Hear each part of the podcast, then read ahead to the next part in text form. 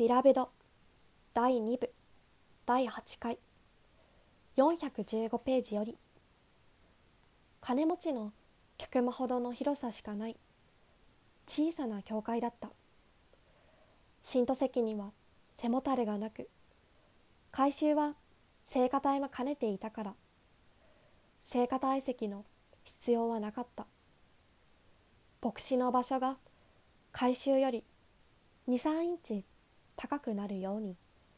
何人かの信徒が縁談を作る作業を割り当てられていたがホワイトオーク材でできた十字架を立てるという主要な作業がすでに終わっていたので縁談は急を要する仕事ではなかった。聖なる贖い司教会になる前は衣料品店だったが当時は脇のショーウィンドウは使用されず品物は正面ウィンドウにだけ並べてあった。今このガラス張りの部分は紙で目隠ししてあった。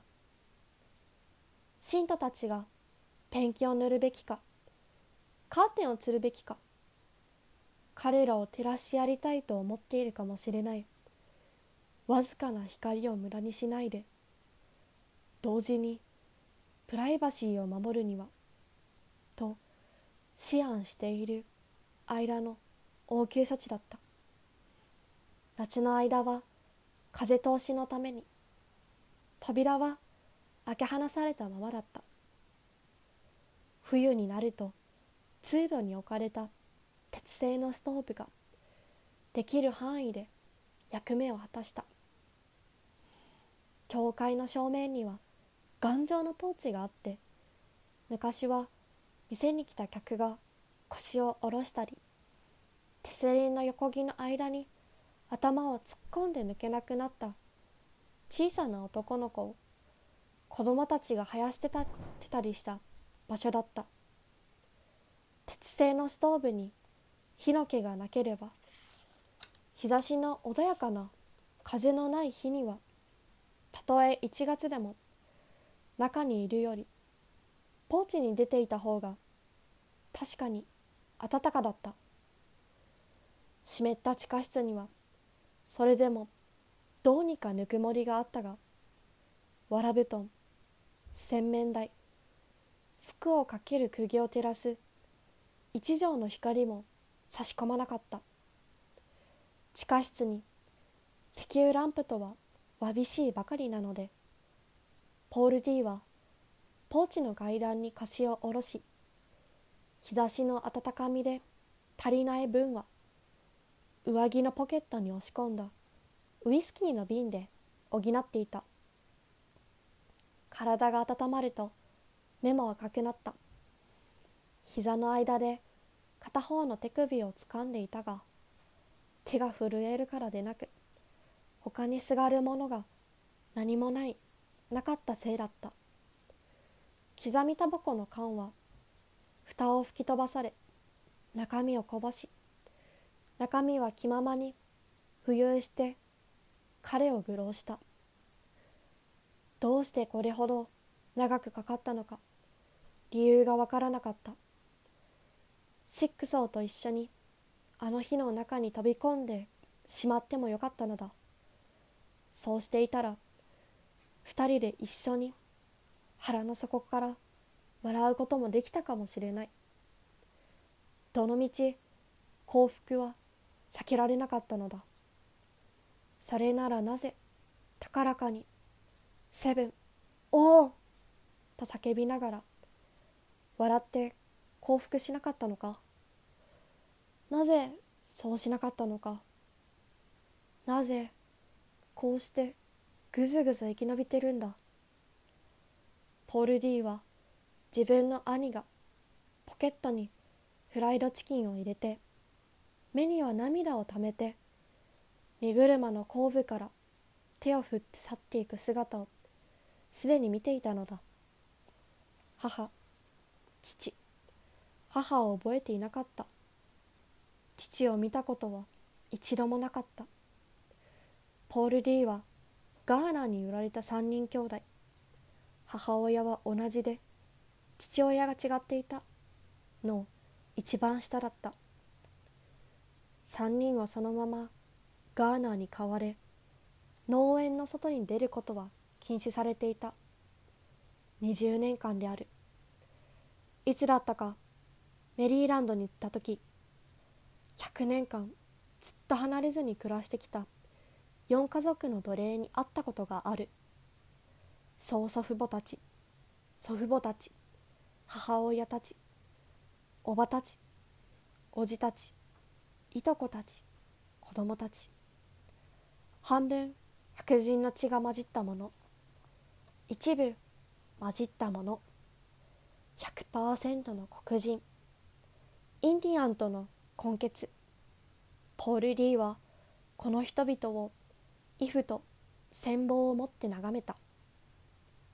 それから黒人の大家族に出会うたびに彼らを捕まえては名乗らせ家族の中でのつながり例えば誰が誰の子かという説明を何度も繰り返させて飽きなかった。あそこにいるのはオラのおばさん。こっちはおばさんのせがれ。そっちはオラのとっつぁんのいとこよ。オラのお母は二度亭主を持ったからね。こいつはオラの種違いの妹でこいつらが妹の二人の子供。それからオラのカカオはこんな風景は彼には全く無縁のものだったしスイートホーム農園で成長したせいで寂しいと思ったこともなかった。彼には兄たち2人の友達台所にはベビーサックス奴隷たちに銃の扱い方を教え彼らの言い分も聞いてくれる主人がいた。奴隷たちが使う石鹸を作ってくれて一度だって声を荒げたことのない女主人がいた。20年間彼ら全員がそんなゆりかごの中で暮らした後でベビーが去りセテがやってきてハーレが彼女を妻にした。ハーレはセテとの間に子供を設けて家族を作りシックソーも何が何でも30マイルの女と家族を作ろうと必死だった。3人の中で一番年長の兄にポール・ディーが手を振って別れを告げた時主人は個人になっていたし女主人は神経的に参っていてゆりかごはすでに避けていた。シックソーは医者がガーナーの奥様を病気にしたんだぜと言った。足を折った種歯を始末するのに余分な火薬がない時に使うものを医者は奥様に飲み薬として与えているんだと言い先生の作った新しい規則がなければ奥様に直接教えてあげたんだがとも言った。みんなはシックソーを笑った。シックソーはどんなことについてもいかにも知っているような話ができた。ガーナー氏の卒中についても例外ではなかった。妬み深い隣人がガーナーの旦那の耳に一発打ち込んだと彼は言った。血はどこについてた？彼らは聞いた。流血はなかった。ガーナーの旦那はまたがった牝馬の首に伏せるように体を曲げて汗を流し蒼白になって蒼白になって帰宅した。一滴の血も見えなかった。シックソーはブツブツ口ごもった。ガーナー氏が行くのを見て悲しまなかった。ただ一人の奴隷だった。だが後になって彼は大いに悲しんだ。みんな一人残らず悲しんだ。なぜ奥様をは奴を呼び寄せるんだ？ポール D が聞いた。なぜあの方はあの学校教師が必要なんだ？計算のできるもんが入用なのさ。ハーレが言った。お前だって計算できるじゃないか。ああいうんじゃないんだ。違うよみんな。シックソーが言った。あの女は農園にもう一人。白人が入用なんだ。どうして？お前はどうしてだと思う？お前さんはどうしてだと思う？まあそんな風だった。誰もガーナー氏が死ぬことを計算に入れていなかった。彼が死ぬなんて誰も考えなかった。どうだこのざまは。あらゆることがガーナが生きていることで可能になっていたのだ。彼の命が絶えると男たち各自の人生も木っ端みじんに砕けてしまった。それが奴隷制度の実態でなければ何なのか。人生で一番力が満ち溢れている時に上高き男たちよりもさらに上高く並みいる男たちに勝って強くある時期にやつらは彼ポール D の正気を徐々に枯らしていったのだ。最初に10次に思考が奪われた。先生はニグロの信言など聞く耳を持たなかった。彼らが提供する情報を先生は口答えと呼びこの者どもを再教育しようとさまざまな懲罰を開発した。開発した懲罰法はノートに記録した。彼らは食いすぎる休息を取りすぎる喋りすぎると言ってこぼしたがこの男に比べれば確かにその通りだった。先生はお話にならないほど食が細く口数はさらに少なく休息に至っては全く取らなかった。一度この男がポールたちが遊んでいるのを見かけたことがあったが物投げ競争だった。深く誇りが傷ついた。彼の表情があまりにもあらわでポール D は見て見ぬふりをしなければならなかった。先生は奴隷たちに厳しいように自分の生徒たちにも厳しかった。ただし生徒たちには懲罰はなかった。何年もの間ポール D はガーナーが一人前の男に育て上げた人間を先生が子供に作り変えてしまったのだと信じていた。彼らが逃亡したのはそんなことをされたからだった。今になってタバコの缶の中身に悩まされながらポール D は先生が来る前と後では本当のところどれほどの違いがあったんだろうか。いぶかしんだ。ガーナーは自分たちをマン男と呼び事実そうだとも公言していた。だがそれはスイートホーム農園内でのことであり彼自身の許可があってのことだった。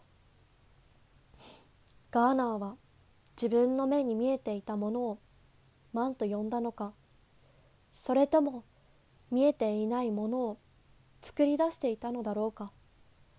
それはシックソーの疑問だったしハーレさえ知りたかったことだった。ポール・ディーにはガーナーがそう言おうと言うまいとこの二人が立派な男であることはいつだってはっきりしていた。自分自身が一人前の男であるかどうか考える段になると同じように断言することができなくて心が晴れなかった。そりゃ彼だって男らしい行動をとってきた。だがそれはガーナーがマンと呼んでくれたからなのかそれとも自身の意志からか？じゃあポール・ディはどんな人間になっていただろうか？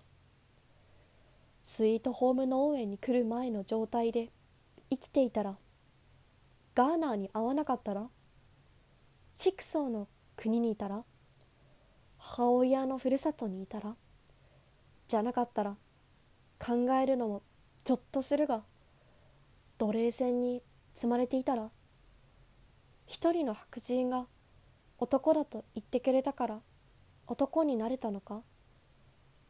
ある朝目を覚ましガーナーが気を変えたとしたら前言を取り消したらそんなことが起きていたら彼らは逃亡していただろうか。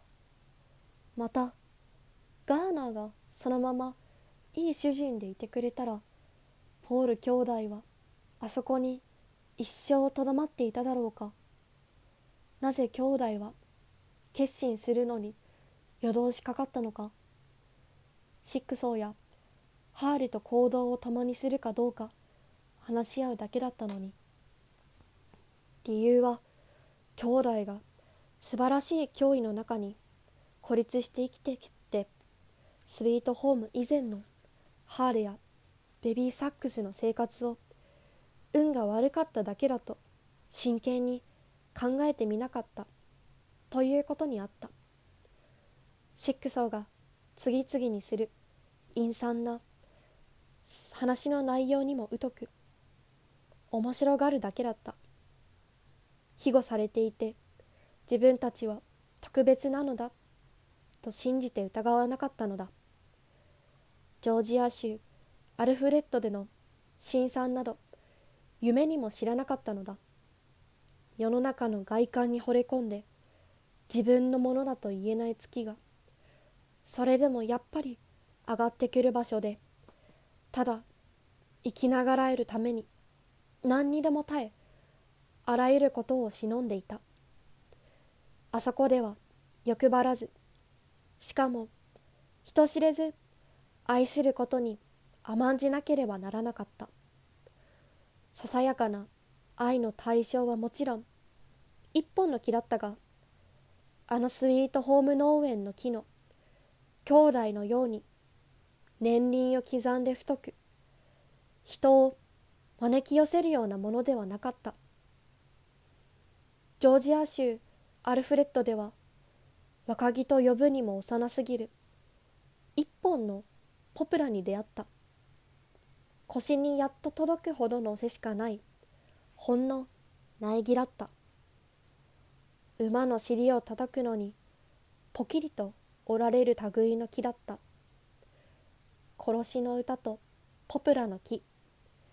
彼は生き続けて生命の息の根を止める歌を歌い生命の力を立証しているポプラを眺めていたがただの一分たりとも自分が逃亡できるなどと信じたことはなかった。雨が降るまでは。後になってチェロキー・インディアンに指さしてもらい花の咲いている方向へ走り出してからはポール・ディはひたすら移動し進みある日はここにいたかと思えば翌日は別の場所にいるといった生き方を望んだ。おばいとこ子供のいない人生に諦めて身を委ねていた。女さえいなかった。セテに会うまでは。やっとセテに会えたのに。今度はあの娘が彼を移動させたのだ。疑い後悔そして口に出して尋ねなかったら尋ねなかった。あらゆる疑問が一つ残らずしまい込まれた。ちょうどその時に自分を意志の力で人間らしい存在にしたと信じてからかなり経った後で自分が根を下ろし落ち着きたいと願ったその時その場所であの娘は彼を移動させたのだ。部屋から部屋へとまるで布切れでできた人形みたいに。元は衣料品店だった教会のポーチに腰を下ろし少しばかり酔いが回って大してすることもなかったのでポール・ディーにはこんなことを考える余裕ができた。円満なもし事情が違っていたらどうなっていただろうかという家庭に基づくさまざまな思いが巡ったが心に深く切り込んでくるばかりですがりつけるほど手応えの確かな答えにはぶつからなかった。そこで自分の手首を掴んでいたのだ。あの女の人生の傍らを通りかかりその中に足を踏み入れ女の人生が彼の中にも入り込むのを許したことがこの転落に出会う下準備を自分に作ってしまったのだ。心も体も欠けることところのない一人の人間としての女と人生を生き切ってみたいと望んだのは初めてのことだったのでその心の張りを失った今彼は声を上げて泣きたかったしいくつく先のない深いもの思いを重ねていた。次の食事と夜の宿のことだけを考えて放浪していた頃すべては胸の内に固くしまい込まれていた頃物事がうまくいっていないという挫折感など感じたことはなかった。たまたまうまくいくものがあればうまくいったというだけの話だった。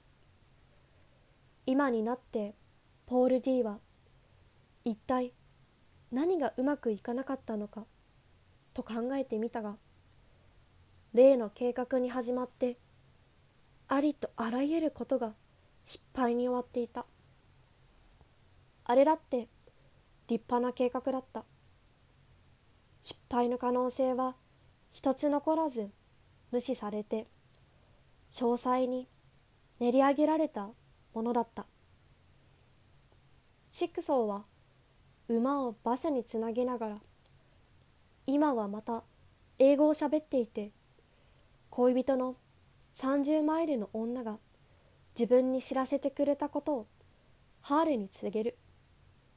彼女のいる農園では7人のニグロが北部へ向かう別の2人に合流はずだということをその2人は前にも逃亡したことがあって北部へ行く道を知ってるっていうことを2人のうちの1人がこれは女で時期が来たらトウモロコシ畑で自分たちを待っていてくれるだろうということを。一晩と半日待って。自分たちが姿を見せればキャラバンに連れて行く。この中には他の逃亡者もかけ回れているはずだ。ということを。女は音を立てるからそれが合図になるということを。シックソーは行くつもりだったし。彼の女も行くつもりだった。それからハーレも妻子を連れて行くはずだった。二人のポール兄弟は考える時間がいるという。一体最後はどうなるのかどうやっていくのか考えてみる時間が。どんな仕事があるか誰が自分たちを引き取ってくれるか。ポール F のところへ行く手立てを考えるべきなんだろうか。ポール F の持ち主はなんとか道とかいうところに住んでるって聞いた覚えがあるんだが2人の兄弟は一晩話し合わねば決められないのだ。今は全員が春が過ぎていくのをじっと待てばいいのだ。トウモロコシが伸びるだけ伸びて月がまるまると超えるまで待てばいいのだ。それから段取り。最初にできるだけ進んでおくために夜のうちに抜け出すのがいいのか。それとも道が見えるように夜明けに出た方がいいのか。シックソーはそれを聞いてバカにしたような顔をする。夜に決まってる。時間もあれば闇が黒い彼らを守ってくれる。シックソーはポールたちに「怖いか?」などと聞きはしない。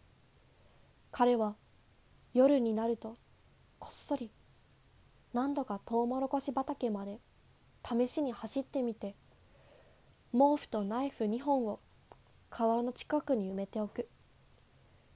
セテは川を泳いで渡れるんだろうか？みんなはシックソーに尋ねる。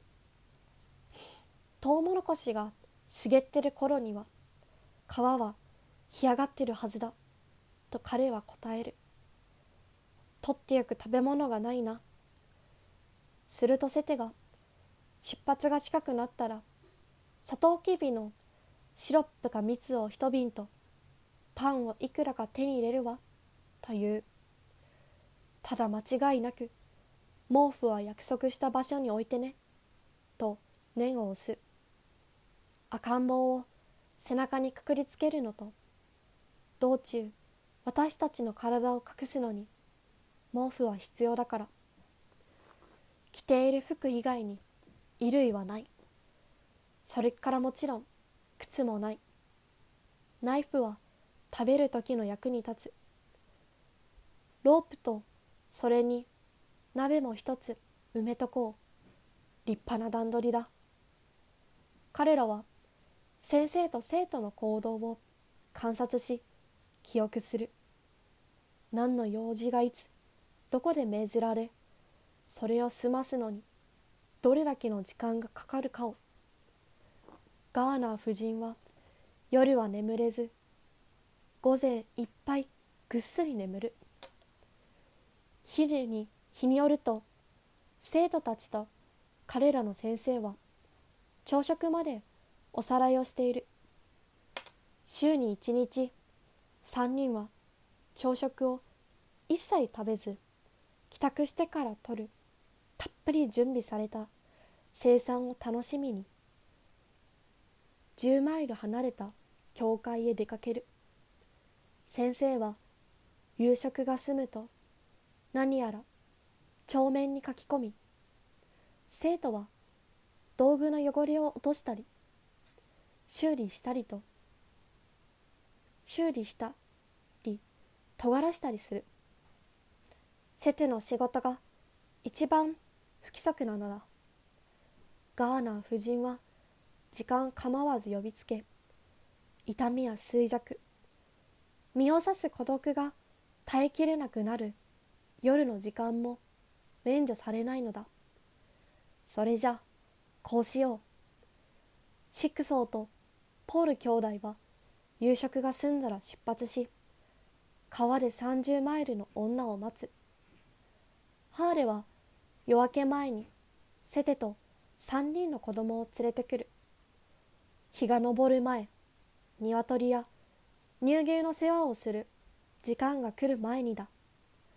そうすればいつもならかまどから煙が上がってくる時間までには川の近くか川床で他の人たちと合流できるだろうこの段取りで行けばガーナー夫人が夜中セテの助けが必要になって呼んでもセテはそこにいて返事ができるというわけだ。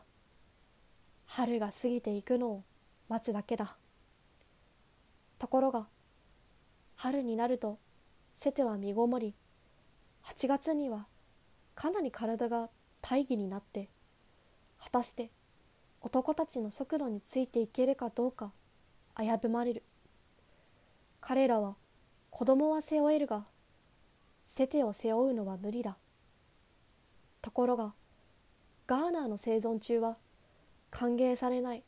訪問を控えていた近所の白人が今では気楽にスイートホームにやってくるので逃亡を決行しようとしているその場所にたまたま運悪く姿を見せないとも限らない